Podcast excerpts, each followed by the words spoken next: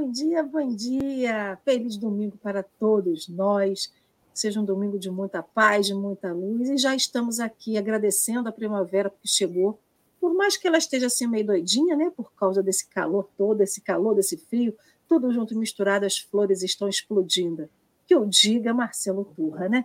Então, é agradecendo a Deus pela primavera e pela vida de cada um de nós, que a gente dá boas-vindas desse povo amigo, querido, que já chega aqui nesse chat para dar a sua parte diária de boas energias para o Café com o Evangelho, para todos que aqui estamos, e que essas energias que a gente recebe aqui, que a gente possa dispersar e chegar a todos os lugares que necessitam de paz, de tranquilidade e dessa alegria que a gente tem aqui um pelo outro e por estar aqui, né? Então, gratidão a cada um que já está aqui com a gente e que venham mais pessoas né, nesse processo de troca e de aprendizado que todos nós temos aqui.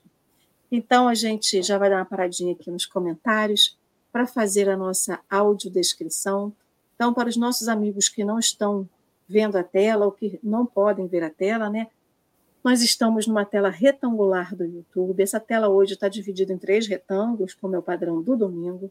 Então, no canto superior à esquerda, nós temos uma tarja rosa escrita, uma tarja rosa com letras escuras, escrita café com evangelho.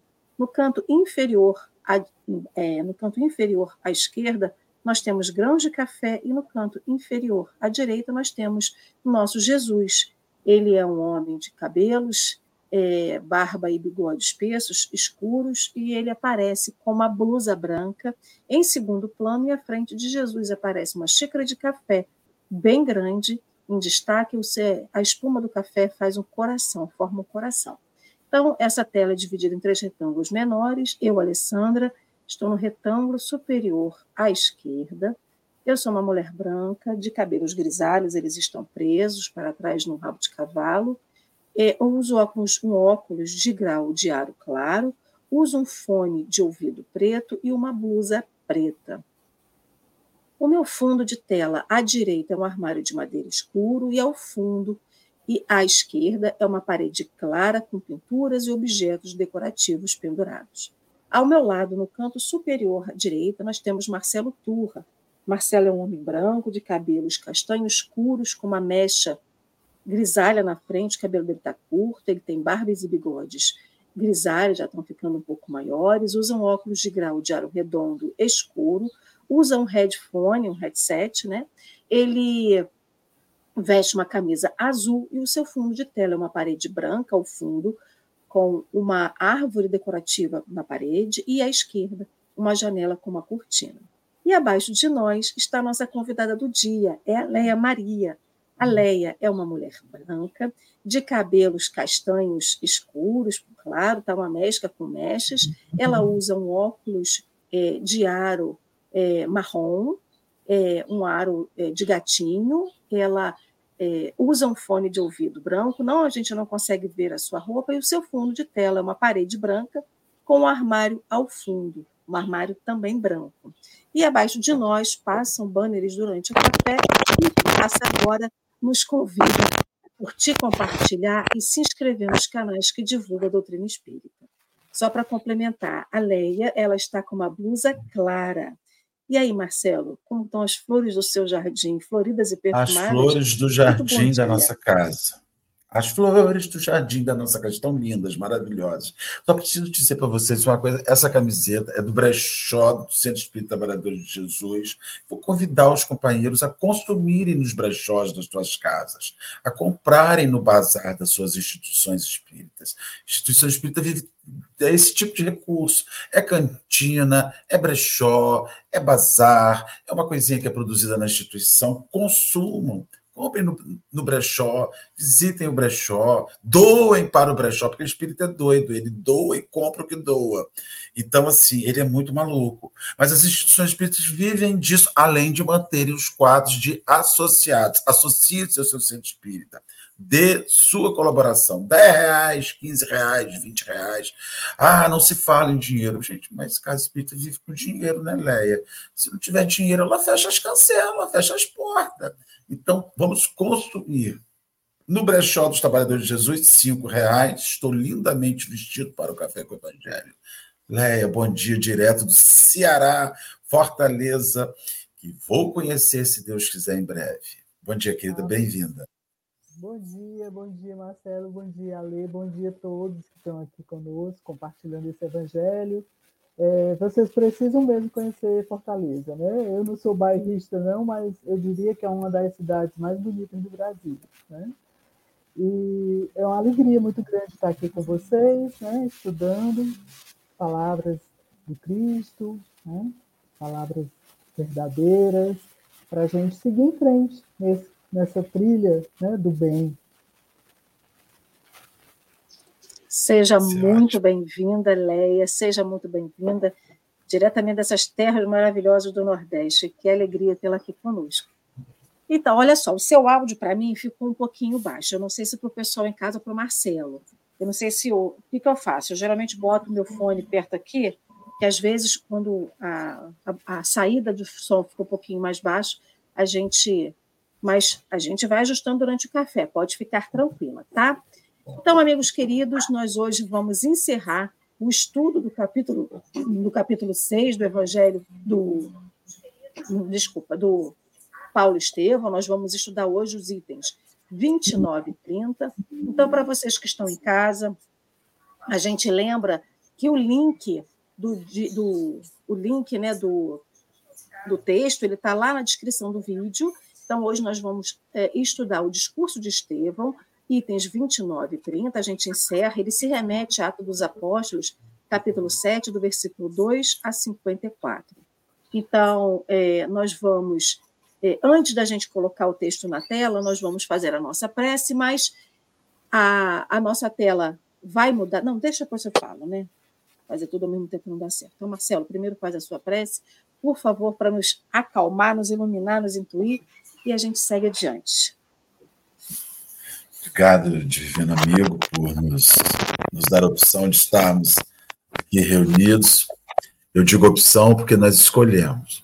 É o Café com o Evangelho é uma escolha. Há muitos companheiros, ele é um acidente de percurso. As pessoas chegam aqui porque alguém lhes encaminhou, porque uma rede social os indicou, mas depois elas fazem a opção de ficar ou não, de permanecer ou não. Obrigado, Senhor.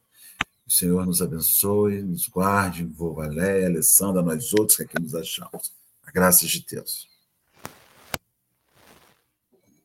Que assim seja e assim será. Então, nós vamos. Nossa tela mudou nesse momento, nós estamos empilhados à esquerda, é, eu, Marcelo e Leia. O texto aparece na maior porção da tela, do meio para a parte esquerda. Nós temos o texto em letras brancas, no fundo preto. Leia, querida, você pode fazer a leitura, por favor? E assim que a Leia fizer a leitura, nós voltaremos à configuração atual, é, a, a, configuração dos dois retângulos superiores ou abaixo, e a ela, Leia vai começar os seus comentários. Então, fique à vontade, querida, por favor do antigo mestre. Leia, a gente não te ouve. É mau contato, Leia. Acho melhor. É mau contato. Tira o seu fone do, seu, do, do computador, por favor. Pode tirar se você quiser. Você pode tirar e falar sem ele. Fica melhor até. Então vamos ver se melhora. Pronto. Melhorou? Ih, ficou maravilhoso. Pode até cantar. Pode até cantar. Ficou maravilhoso. É, com essa voz abafada que eu tenho, que a minha voz já é baixa. Não. Mas ficou ótimo. Manda abraço. Então, Saulo percebeu o ponto de vista do antigo mestre, inferindo que ele punha em jogo o seu reconhecido pendor à tolerância. Aquela advertência contrariava-lhe sobremaneira os propósitos resolutos. Mas, sabendo que não lhe poderia ultrapassar a autoridade veneranda, acentuou: Aceito a proposição na qualidade de juiz do feito. Entretanto, adiada a execução da pena, qual fora de desejar e tendo em o veneno destilado pelo verbo irreverente e ingrato do réu, espero que seja este algemado e recolhido imediatamente ao cárcere. e proponho igualmente investigações mais amplas sobre as atividades supostamente piedosas dos perigosos crentes do caminho, entre aspas, a fim de que se extirpe na raiz a noção de indisciplina por eles criada contra a lei de Moisés, movimento revolucionário de consequências imprevisíveis, que significa, em substância, desordem e confusão em nossas próprias fileiras e ominoso esquecimento das ordenações divinas, conjurando assim a propagação do mal, cujo crescimento intensificará os castigos. A nova proposta foi plenamente aprovada. Com a sua profunda experiência dos homens, Gamaliel compreendeu que era indispensável conceder alguma coisa. Ali mesmo, Saulo de Tarso foi autorizado pelo Sinédrio a iniciar as mais latas diligências em torno de ademoestar, corrigir e prender todos os descendentes de Israel dominados pelos sentimentos colhidos no Evangelho. Considerado, desde aquela hora, pelo regionalismo semita, como repositório de veneno ideológico, com que o ousado carpinteiro nazareno pretendia revolucionar a vida israelita, operando a dissolução dos seus elos mais legítimos. O moço tarcense, em frente de Estevão, prisioneiro, recebeu a notificação oficial com um sorriso triunfante. Encerrou-se assim a memorável sessão. Numerosos companheiros acercaram-se do moço judeu, felicitando-o pela palavra vibrante, ciosa da hegemonia de Moisés. O ex-discípulo de Gamaliel recebia a saudação dos amigos e murmurava confortado: Conto com todos, lutaremos até o fim. Os trabalhos daquela tarde tinham sido exaustivos, mas o interesse despertado fora enorme. Estevão sentia-se cansadíssimo. Ante os grupos que se retiravam, explorando os mais diversos comentários, foi ele maniatado antes de conduzido à prisão. Polarizando os sentimentos do mestre, não obstante a fadiga, tinha confortada a consciência. Com sincera alegria interior, verificava que, mais uma vez, Deus lhe concedia a oportunidade de testemunhar sua fé. Em poucos instantes, a sombra do crepúsculo parecia caminhar rápida para a noite sombria. Após suportar as mais dolorosas humilhações de alguns fariseus, que se retiravam sobre profunda impressão de despeito, custodiado por guardas rudes e insensíveis, ei-lo recolhido ao cárcere com pesadas algemas. Então, é, esse texto, na verdade, é, fala muito né, da gente, nós humanos, com nosso orgulho, com nossa prepotência, e mostra-nos o exemplo de Estevão, né? de humildade, de muita força interior, de muita fé, que é aquilo que eu costumo dizer. Quando você tem realmente essa fé sólida, quando ela não é só da boca para fora, como eu gosto de falar, né? quando ela é sentida, quando ela, ela tem mesmo uma consistência, tudo fica mais leve, tudo fica mais suave. Né? A gente continua tendo problemas os problemas estão aí, eles não vão embora porque eu tenho fé, mas a maneira como eu encaro esses problemas é que muda. A leveza com que eu consigo conduzir, ultrapassar essas, esses problemas, né? transportar essas montanhas, vamos falar assim.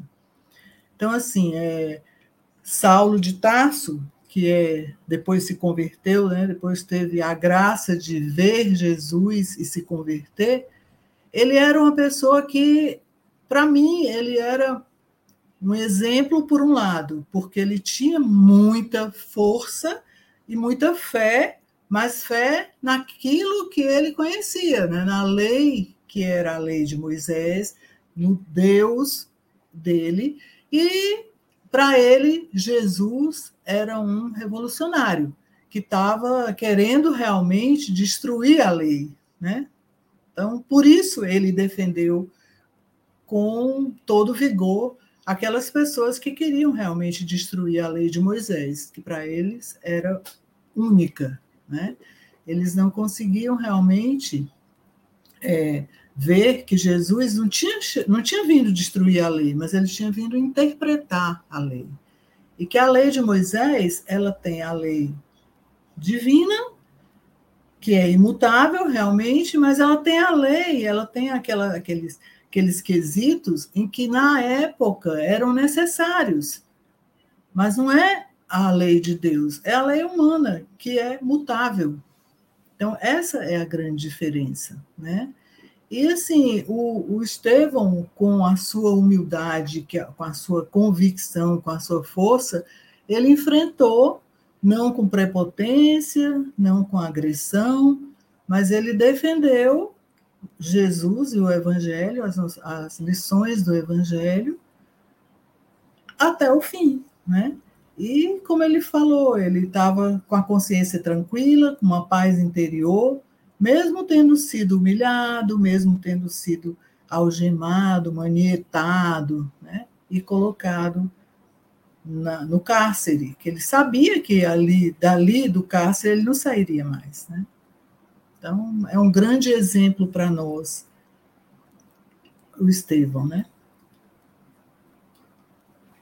Eu gostaria de comentar, porque esse, essa parte, esse parágrafo, ele inicia retomando no, no, último, no final, quando o Gamaliel sugere, né, isso foi estudado ontem, ou anteontem, acho que anteontem, quando o Gamaliel sugere, ontem, perdão, quando o Gamaliel sugere que, a, que o, o, julgamento que a, o que Paulo sugeria, pedia, pena, fosse repensado.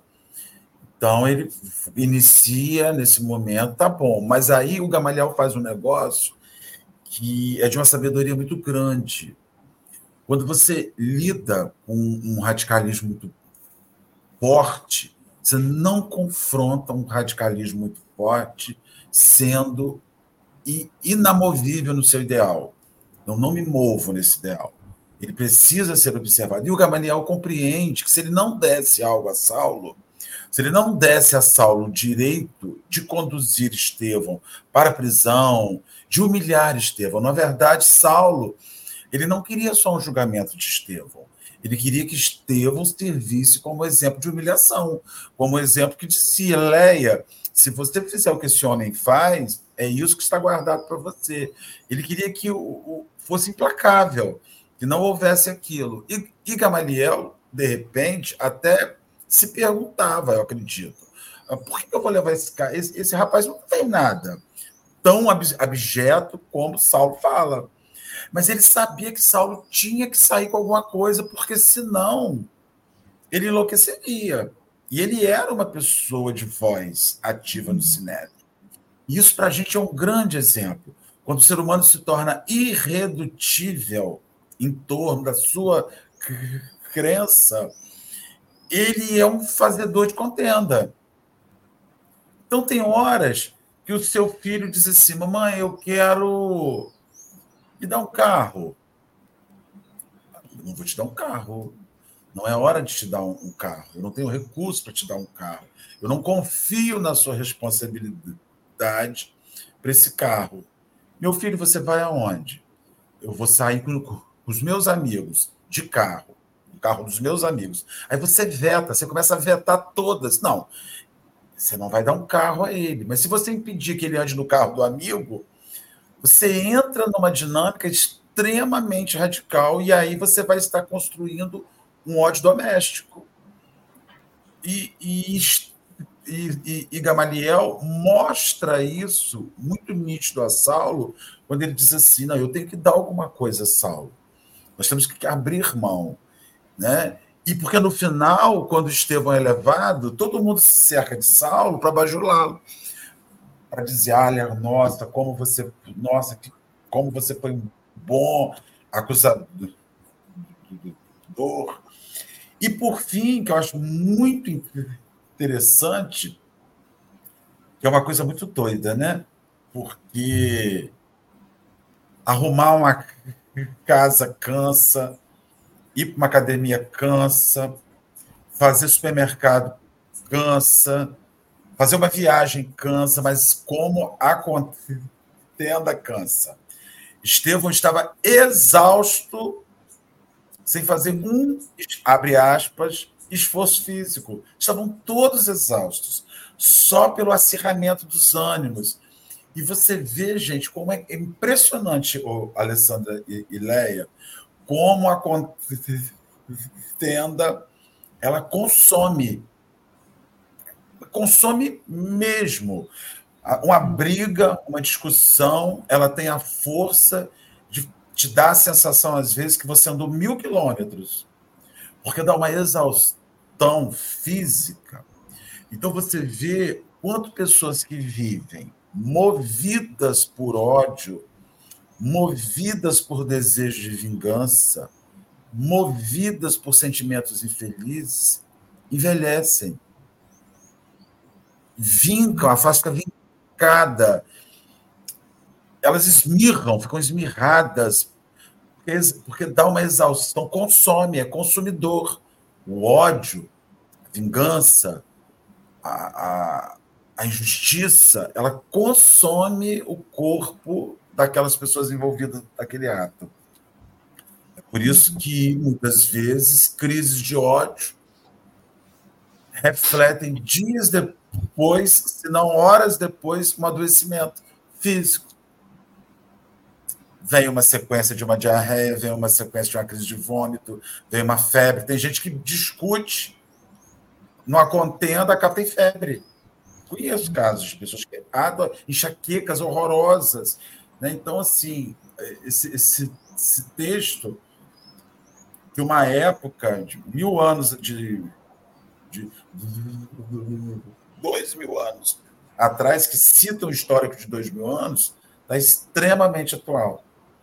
O quanto a gente precisa ceder alguma coisa para a pessoa que está com ódio, o quanto a gente precisa é, entender que o ódio é exaustivo ele exaure. Isso é muito legal. Conhecer isso tudo. Marcelo, antes de eu fazer minha, meu comentário em cima do texto, eu só queria comentar aqui, fazer uma, uma, uma exposição, um comentário em cima de, do, do comentário de Lia, que colocou aqui, quando você faz o chamado né, para a gente poder doar roupa, usar as roupas do bazar da Casa Espírita, ela coloca aqui que ela teve, é, que ela consumia muito, mas que um palestrante espírita e um estudioso disse que essas roupas eles né, acabavam é, tendo assumindo as vibrações negativas dos antigos donos. Então, com todo respeito, Lia, não só a sua compreensão, a, a sua compreensão, mas quanto a esse palestrante estudioso espírita, se fosse assim, que seríamos de nós que doamos roupas para os moradores em situação de rua? Então, a gente está doando é, é, energia negativa para essas pessoas. Marcelo estava justamente agora falando de energia, né? Energia está em nós. Nada que um bom sabão em pó, um sabão líquido, não lave essa energia negativa, né? Então, não tem isso da roupa assumir essa, essa, essa energia negativa. Na verdade, é uma energia que é renovada, que é, é transmutada para que você possa doar. Gente, a gente doa para asilo, a gente doa para abrigo. Esse expositor, o, o, o Lia, só falando sobre isso aí, ele não, ele não só não parou para pensar em uma coisa. Você tem lojas de shopping center lindíssimas, com roupas novíssimas, que o vendedor está odiando ficar naquele lugar e ele está vibrando negativamente naquela roupa. Tem restaurantes em Fortaleza, na praia, na orla, lindíssimos, maravilhosíssimos, que o gerente brigou com o cozinheiro e ele está cozinhando aqueles camarões, aquela lagosta cearense famosa, com um ódio tão grande, aquela lagosta fresquinha que foi capturada de manhã, né? Pelas, pelas jangadas cearenses, está sendo envenenada. Olha só, você está sendo envenenado com a comida caríssima, fresquíssima, poder, porque o cozinheiro está cozinhando aquilo com profundo ódio. Então, é, eu não digo para você que essas roupas não podem levar energias, mas tudo leva energia. E tem mais uma coisa: ninguém manda uma roupa para, os, para uma casa espírita como doação movida por ódio. Estou com muito ódio da Leia. Então vou mandar essas roupas lá para o centro, porque eu sei que ela vai comprar e vou contaminar. Não, as pessoas estão fazendo um direcionamento. As pessoas estão botando uma lata de lixo. Tem gente que coloca. E elas estão fazendo uma doação afetuosa. Né? Então compre. Pode comprar. Compra tudo. Então, sem, é dizer que a gente está, sem dizer que a gente está esquecendo da proteção espiritual que aquela casa espírita tem. Se em momento, em algum momento, né, a mulher brigou com o marido, jogou a roupa do marido fora, disse que vai botar na casa espírita para doar, para vender, a, energia daquilo ali vai ser toda transmutada pela espiritualidade que está ali, né? Então, era só esse adendo, porque a gente também está aqui para tentar ajudar de uma certa maneira. Mas falando de energia, né? Marcelo estava falando sobre a energia desprendida aí nesse momento em que Saulo está exausto, em que Estevão está exausto. Não à toa que, Marcelo, como Marcelo lembrou, que temos diversas doenças do corpo físico plasmadas pela energia que a gente desenvolve, que a gente consome e que a gente, que a gente produz para nós mesmos e que a gente absorve das pessoas. Então a gente tem que ter muito cuidado com que aquilo que a gente pensa com aquilo que a gente emana para as pessoas, né? E aí eu fiquei pensando sobre Gamaliel. Gamaliel era um homem sábio, era um homem do Sinédrio, que por mais que tenha sido o grande mestre né, de, de Saulo, que se que parece que ele é a sarça ardente, né? Saulo parece que é uma fogueira ambulante, né? Vive pegando fogo na ira que consome ele por dentro. Então, eu vejo Gamaliel nesse momento, quando ele abre mão para Saulo, naquele momento, eu fiquei me questionando: será que ele também não tinha medo? Da mesma forma que ele tinha o respeito por Saulo, será que ele não tinha um medo gigantesco desse discípulo, desse, desse aprendiz dele, de que essa ira também se voltasse contra ele? Porque é, nesse momento ele é quase que uma guerra, né? É uma guerra mental que vive ali de Saulo com, com Estevão, de Saulo mais todo aquele sinédrio, de todas aquelas pessoas que se unem mentalmente a Saulo para poder acusar Estevão. Então é uma guerra que se coloca ali, é uma guerra de pensamentos, uma guerra de energia, é uma guerra de plasmar coisas um para cima do outro. E eu fiquei me pensando, será que Gamaliel teria tanto medo disso tudo voltar contra ele, para que ele, que ele também sofresse sobre essa ira, e, e fica essa questão, a gente, nesses momentos em que a gente vive de dificuldade, nesses momentos em que a gente tem que testemunhar a nossa fé, a gente sempre abre mão para o errado.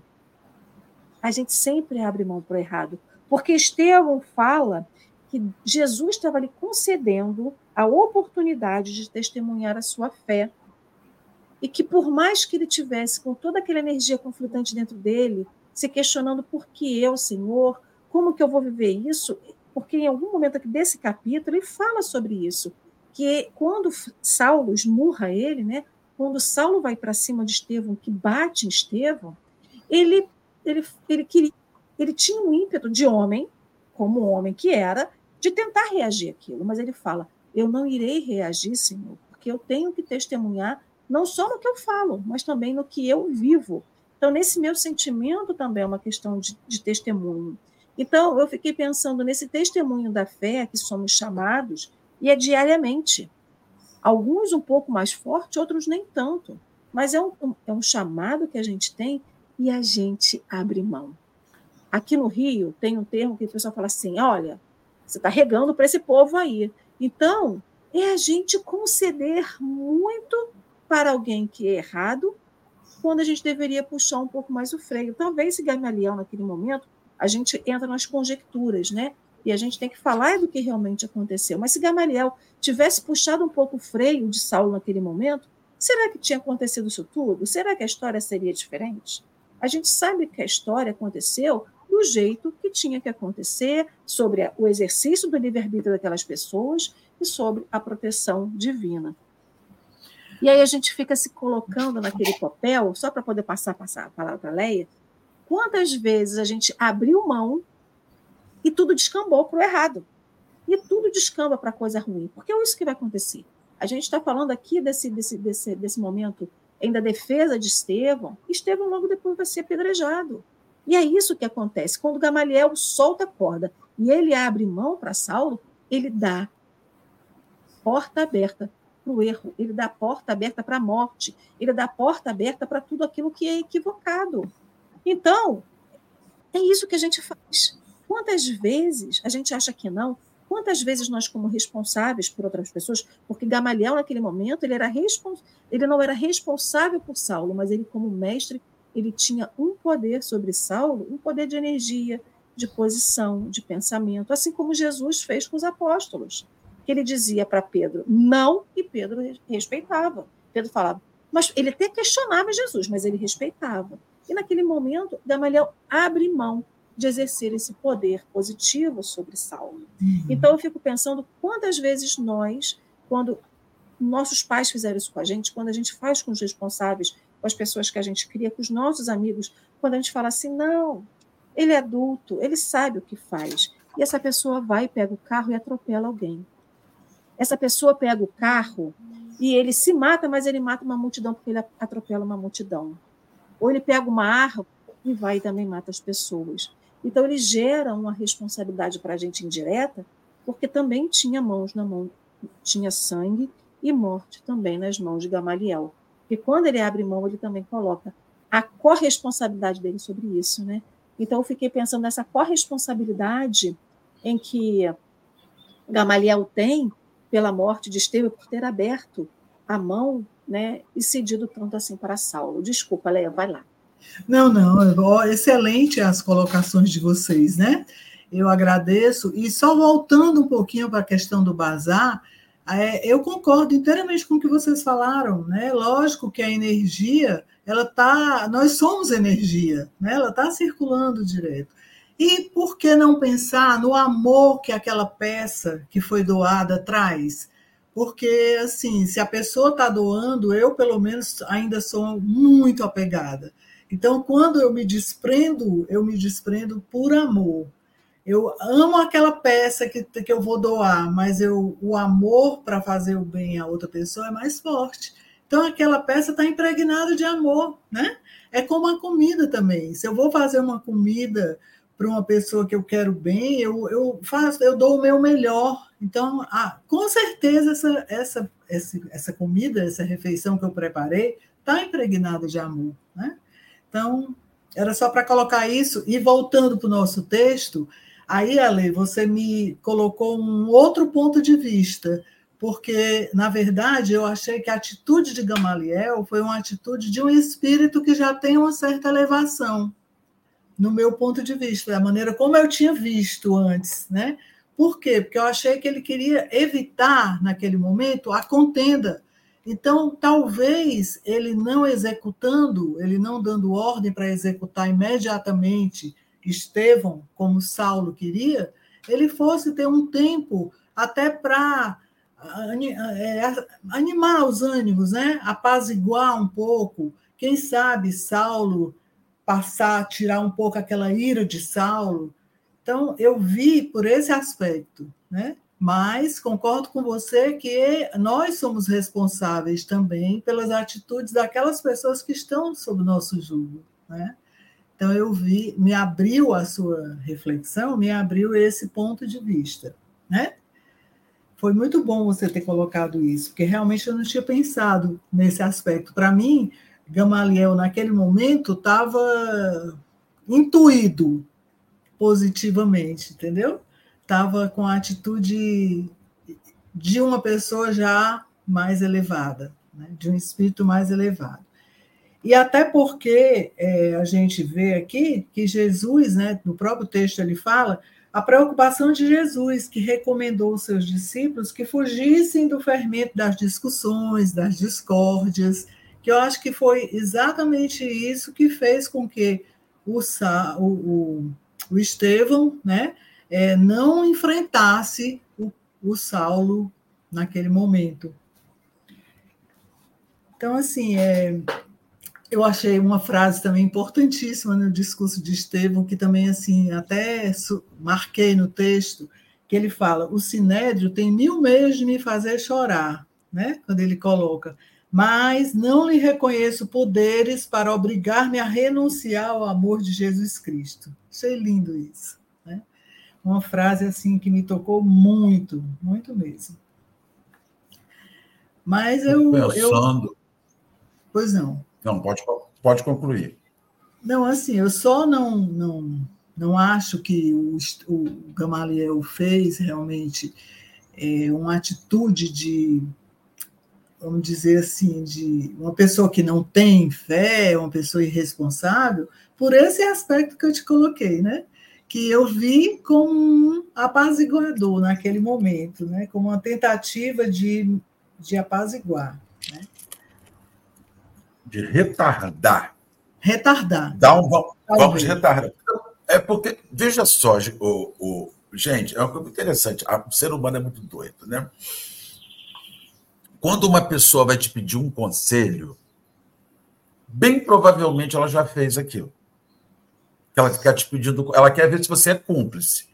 Então, mais ou menos assim, uma pessoa que está grávida, quando ela vai falar assim com você, Leia, ter pensado muito em não, em não ter essa criança, em fazer um aborto. Ela vai querer, ela está sondando você para ver, ah, realmente, fulano, eu acho que você devia tirar, é, tirar, não é o seu momento, ah, não, Léo, eu já tirei. Quase sempre é assim. Quando, nós come, quando começa a conversa de cerca Lourenço, quando o marido começa a falar assim, ah, nosso casamento está muito frio, ó, oh, vou procurar alguém na rua. Já procurou. É porque a natureza humana, ela sonda. Ela sonda. Dificilmente a gente tem uma, uma relação de fato profilática, para evitar. Normalmente a gente começa a jogar verde depois das coisas. Eu acredito que o Gamaliel já estava assim. Saulo vai matar ele de uma maneira ou de outra. É só uma questão de tempo. Ele vai.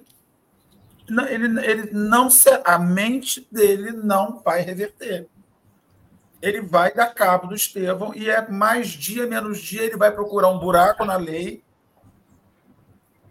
para poder finalizar. Então, vamos atrasar isso daí. Eu acredito que a, a, coisa chegou no nível que não tinha volta. Por que não tinha volta? Eu vou meter a cara dentro da câmera, Alessandra.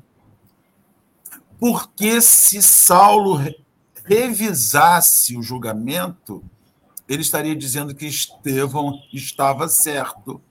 Se eu inocento o cara que está falando que, os, que Jesus é melhor que Moisés,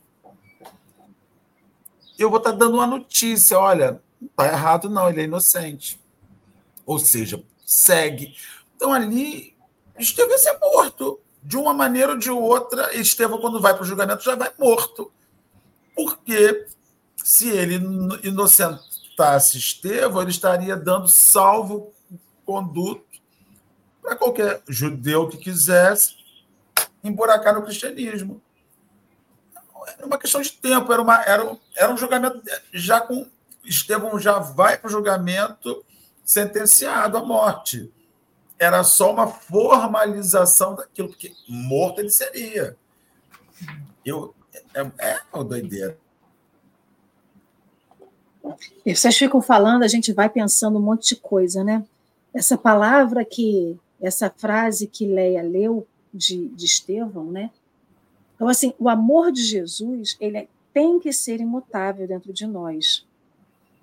Independente do que a gente passe, como a gente viva, ou as sentenças que a gente receba ao longo da vida, esse amor de Jesus ele tem que ser imutável. Então, é, Estevão dava testemunho desse amor imutável, que não muda conforme a situação que a gente vive. Então, se eu ganhei na loto, eu amo muito Jesus porque Jesus me conseguiu me ajudar a ganhar na loto. Mas se eu perco todo o dinheiro que eu tenho, porque eu fiz um negócio errado, é Jesus que não me ama porque ele não me orientou o suficiente para que eu não perdesse o dinheiro, né?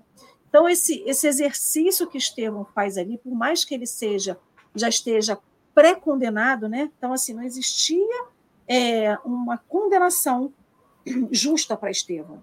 E aí a gente, é, para mim, eu não consigo dissociar, né? Esse, essa, essas passagens que a gente está lendo até aqui com a lei de Moisés que eles tanto pregavam, que eles tanto defendiam e que eles tanto tinham esse, esse amor, esse valor, que era o não matarás.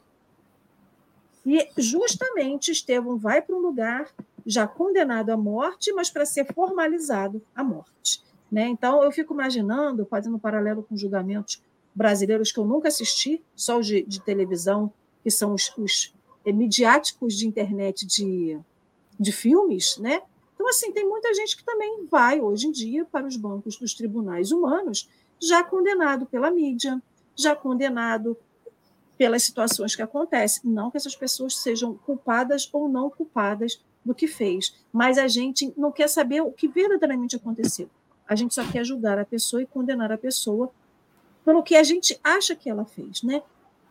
Então, esse testemunho a que somos chamados, como eu já disse anteriormente, mas esse amor imutável que a gente tem que testemunhar de Jesus, ele muda muito ainda.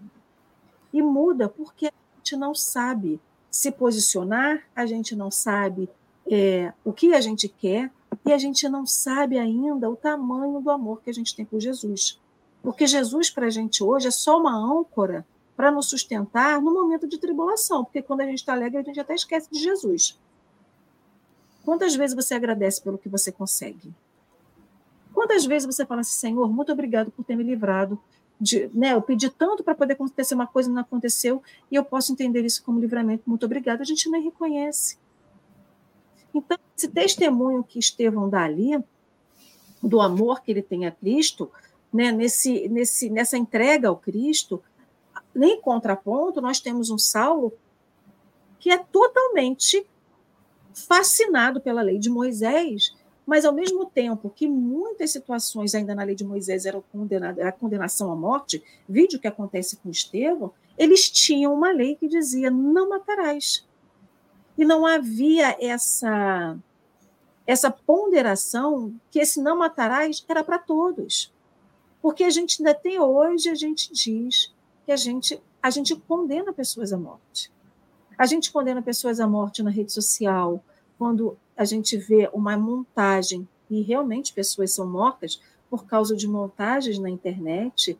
Outro dia eu comentei de, de uma, uma, uma, cidade que executou a, né, pela população, algumas pessoas foram executadas pela população em anos diferentes, mas no mesmo dia, por causa de uma fake news. Então, nós, seres humanos, ainda condenamos pessoas. E nós somos ainda o Saulo na vida de muitas pessoas, que não queremos conhecer a verdade, que não queremos saber a verdade e só queremos condenar pessoas. Então a gente dissemina informações falsas, a gente dissemina situações que não são verdadeiras, a gente se apega a isso de uma forma muito verdadeira e a gente esquece que um dos mandamentos, que a gente ainda tem esses mandamentos da lei de Moisés a nos balizar. Eles são dos mandamentos que a gente tem que prestar atenção, porque isso vai de encontro ao que deu, ao que Jesus nos, nos ajudou a nos, nos ajudou a entender. Então, quando eu levanto a mão e digo, eu posso matar, ou eu irei matar, ou eu irei condenar a morte, eu estou indo contra Cristo. E é o que Saulo, junto com aquele sinédrio, faz. E lógico que eu também entendo que Gamaliel era um ser supremo, né? assim, é um ser que tinha uma certa posição, uma certa elevação espiritual, pela sua sabedoria, pela sua parcimônia, pelo seu amor, pela sua delicadeza. É, mas quando eu faço esse raciocínio de do medo dele voltar contra, é, são conjecturas, são avaliações, são conjecturas que a gente faz uma avaliação muito, muito até rasa, posso dizer assim, porque a gente fica se colocando. Porque quando eu leio esse, quando a gente lê o livro, quando a gente escuta o que está sendo falado aqui, é impossível a gente não se colocar no meio desse, desse julgamento. Eu me vejo ali dentro, a gente, é que nem uma cena do Harry Potter, né? Que ele se vai lá para o meio da, o meio da cena, a gente se vê no meio dessa cena e a gente se sente impotente. eu me sinto impotente. Lógico que não tem como mudar o passado, mas eu fico me imaginando o quantas vezes a gente lavou as nossas mãos diante, porque as pessoas lavaram as mãos. Quantos daqueles fariseus lavaram as mãos? Quantos daqueles fariseus efetivamente foram tocados pela fala de Estevão, que se convertem depois, mas que naquele momento lavam as mãos por medo?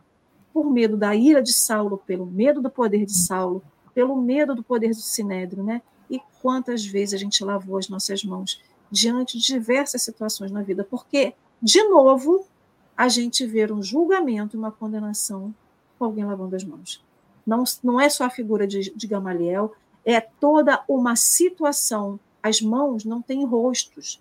A gente não está botando rosto nessas mãos, mas várias pessoas ali lavaram as suas mãos mais uma vez e condenaram Estevão, somente por trazer a verdade, da mesma forma que Cristo foi condenado por trazer a verdade, né? E aí eu fico imaginando quantas vezes nós fazemos isso no nosso dia a dia. Nós temos a lei de Deus, nós temos os mandamentos que nos balizam, nós temos a, a lei de Jesus, que essa é imutável também. E qual é a lei de Jesus? É amar a Deus sobre todas as coisas e ao próximo como a ti mesmo. E quando a gente ama o próximo como a nós mesmos, a gente não se condena à morte. Como a gente vai condenar o outro à morte, né? Não sei, se eu estou viajando muito aí na maionese. Leia, me salva aí. Não, não. Não, de jeito nenhum. Eu acho excelente as colocações de vocês, né? E só fazendo um comentário aqui de, do que o Clóvis colocou, né, aí na, nos comentários, é, o que falta mesmo para a gente é conhecer Jesus, né? Por quê? Porque a gente, a nossa fé, você não, fé, pra, fé não é acreditar, fé é confiar.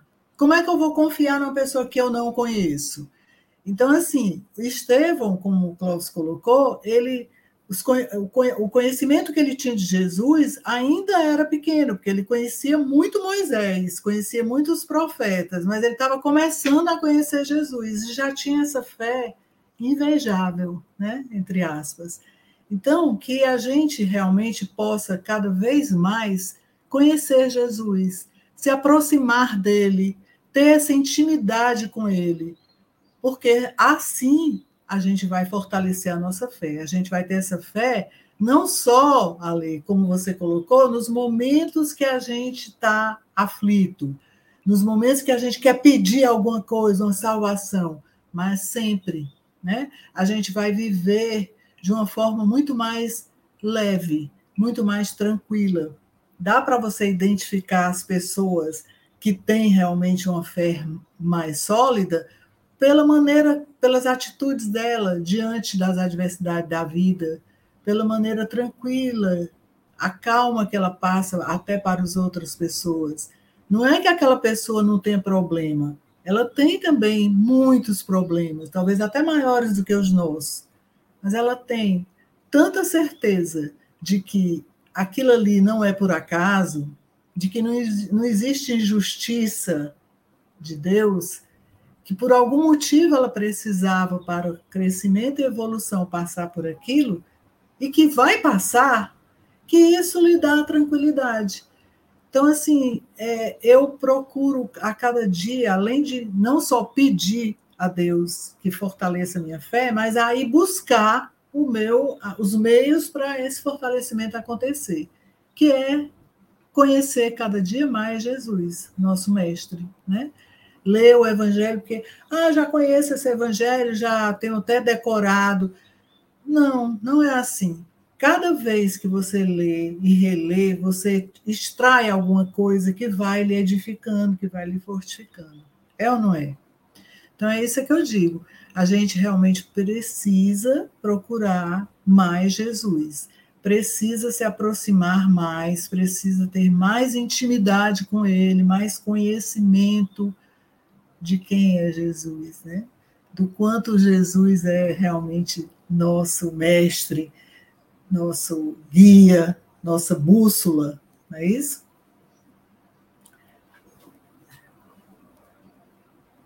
Eram essas. Vou entrar nas minhas considerações finais para a gente já fazer se encaminhar. Ô, Leia, eu cozinhei feijão ontem, aqui em casa. Eu cozinho um quilo de feijão. Que aí eu divido nas, nas vasilhinhas para eu levar. Aí você falou uma coisa muito doida: fé e conhecimento. Porque quando você cozinha feijão, você bota feijão na panela de pressão, fecha a panela e você não vê o processo. Você tem que conhecer que com meia hora ele está ele tá cozido. Então você marca no relógio, acende o fogo, não presencia o processo, você não vê o cozimento do feijão, e daí a meia hora você vai lá, desliga o fogo e ele está pronto. É muito doido isso, porque as pessoas elas querem chegar a lugares sem conhecer o processo. E sem conhecer o processo, você não chega em lugar nenhum. Leve. Por isso que boa vontade, o cemitério está até um gargalo de tanta gente com boa vontade que morreu já, que já foi. A gente está muito nessa onda, e o que você falou é muito importante, porque Estevão ele estava diante de um processo que ele não sabia de. Eu melhor, ele sabia o fim. Estevão não estava iludido ali. Ele sabia, ele conhecia o processo. Ele sabia que o processo estava conduzindo ele à morte. Mas ele conhecia o motivo do processo, e o motivo do processo era o Cristo. E ele sabia que o Cristo não desampararia, mesmo que significasse a morte.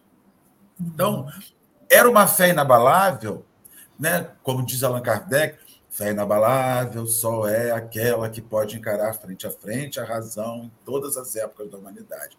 Conhece o processo. As pessoas têm muita fé, mas diante do processo de cozimento do feijão existencial, que elas não sabem quanto tempo vai demorar, a fé delas se esvai igual água. Né? Acho fabuloso quando você faz esse, esse comentário, porque a gente acredita que fé é crer. Mas quem não conhece não entende por que crer. Então, fé parte principia no conhecimento. Principia no conhecimento. Ah, isso não vai ficar bom. Quando você vai assar um, um bolo, acho. Porque são coisas que você bota um, um bolo no forno e calcula, porque você tem conhecimento de tempo, de permanência das coisas. É, então eu acho fabuloso quando a gente começa a fazer algo que você vê uma pessoa que tem uma que conhece o que faz, a gente isso não vai dar nada. Daqui a pouquinho está lindo porque ele conhece, conhece dinâmica, né?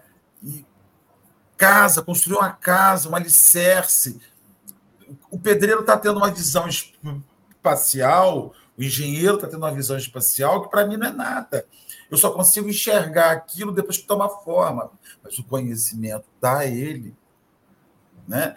Então, isso é muito importante que você, você, você disse. Estevão conhecia o, o, o Cristo e a fé da gente está muito frágil porque falta conhecimento do evangelho, mas o conhecimento aplicado.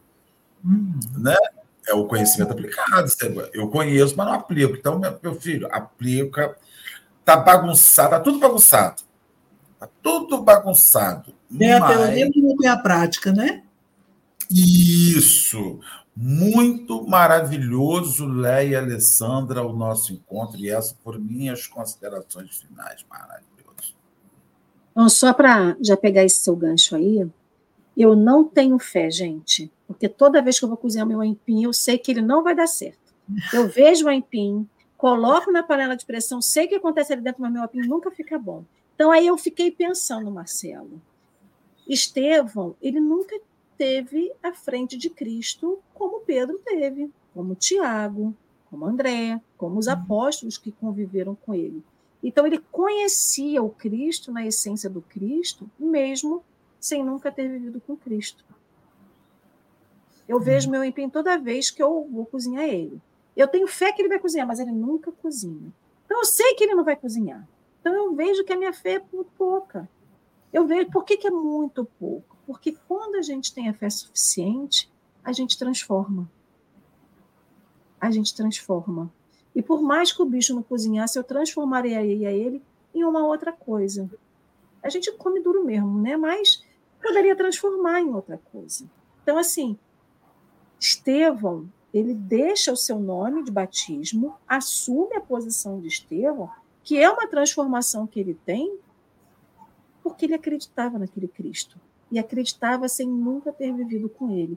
E a gente só quer acreditar no Cristo se a gente vê o Cristo. A gente quer testemunho, que nem as pessoas que contêm uma experiência de quase morte. Ah, eu vi o Cristo. Cristo apareceu para mim. É, Cristo apareceu para mim porque diante da dificuldade eu tive uma visão com ele. Então a gente quer ainda conhecer o Cristo frente a frente, face to face, como eu estou vendo o Marcelo, como eu estou vendo a Leia aqui, para que a gente efetivamente acredite nele, né? E quantas oportunidades a gente está desperdiçando de conhecer verdadeiramente Cristo, né? Então, Leia, agradeço a você, agradeço a Marcelo, agradeço a cada um dos nossos amigos que aqui tiveram hoje por esse café da manhã maravilhoso. Então, Leia, querida, fique com as suas considerações finais, por favor, para você depois fazer a sua prece para nós. Então tá, pra, foi uma alegria muito grande, né? Como eu coloquei no início, estar aqui participando pela primeira vez desse Café com o Evangelho. Espero que seja a primeira de muitas, né? Muito rico, muito, muito engrandecedor esse momento. Agradeço vocês e agradeço a Deus. E assim, que a gente continue nesse, nesse caminho, buscando realmente conhecer mais e mais Jesus para a gente edificar nossa fé, né? Para a gente conseguir é, seguir nesse caminho com mais força, transportando as montanhas, né? as montanhas do, da raiva, do ódio, do egoísmo, de tudo mais que possa vir a atrapalhar a nossa evolução espiritual. Fazer a prece final agora? Então vamos lá. Então eu convido vocês todos a, junto comigo, se conectarem com o nosso Mestre, com nosso Deus, e agradecer a, a eles, a todos os amigos espirituais que também estão aqui conosco nesse momento, a oportunidade que nós estamos tendo de conhecer cada vez mais o Cristo, de vivenciar tudo que tem no nosso, na nossa Bíblia, do Sagrada, do nosso Evangelho, que a gente possa, com a nossa mudança, com as nossas atitudes, mostrar, ser exemplo para os nossos irmãos do quanto é rico, do quanto é salutar essa intimidade com Cristo. Quanto fica mais suave, quanto fica mais leve quando a gente está realmente conectado, quando a gente está seguindo o Cristo e pedir, amado Mestre Jesus, que tu nos faça sentir sempre a tua presença, que tu nos oriente, não nos deixe desistir do caminho nunca. E pedir principalmente pelo nesse momento pelos governantes, pelos poderosos que estão à frente dessa dessa guerra que está acontecendo, que eles possam ser iluminados, que eles possam trazer a paz, que eles possam acabar com essa com esse litígio onde tantas pessoas estão inocentes estão sendo retiradas né, dessa, desse planeta, em que tantas famílias estão sofrendo a falta dos seus entes queridos, que eles possam também serem confortados, que eles possam também ultrapassar esses momentos. Te, te pedimos por essa semana que está iniciando, que ela seja muito proveitosa, que a gente consiga a cada dia fortificar a nossa fé e dar exemplos do teu amor. Amado Mestre Jesus, só gratidão inunda nosso coração nesse momento pedimos permissão dessa forma para encerrar o nosso encontro. Que assim seja. E assim será, amigos queridos. Gratidão mais uma vez a Leia por estar aqui com a gente hoje na sua estreia, a Marcelo por estar conosco, a todos vocês que aqui tiveram a espiritualidade amiga. Aproveite o domingo, gente, mas amanhã, segunda-feira, iniciando mais uma semana, a gente está aqui, sete da manhã, mais café com o Evangelho, porque todo dia tem um bom café. Fiquem com Deus. Tchau. Obrigada.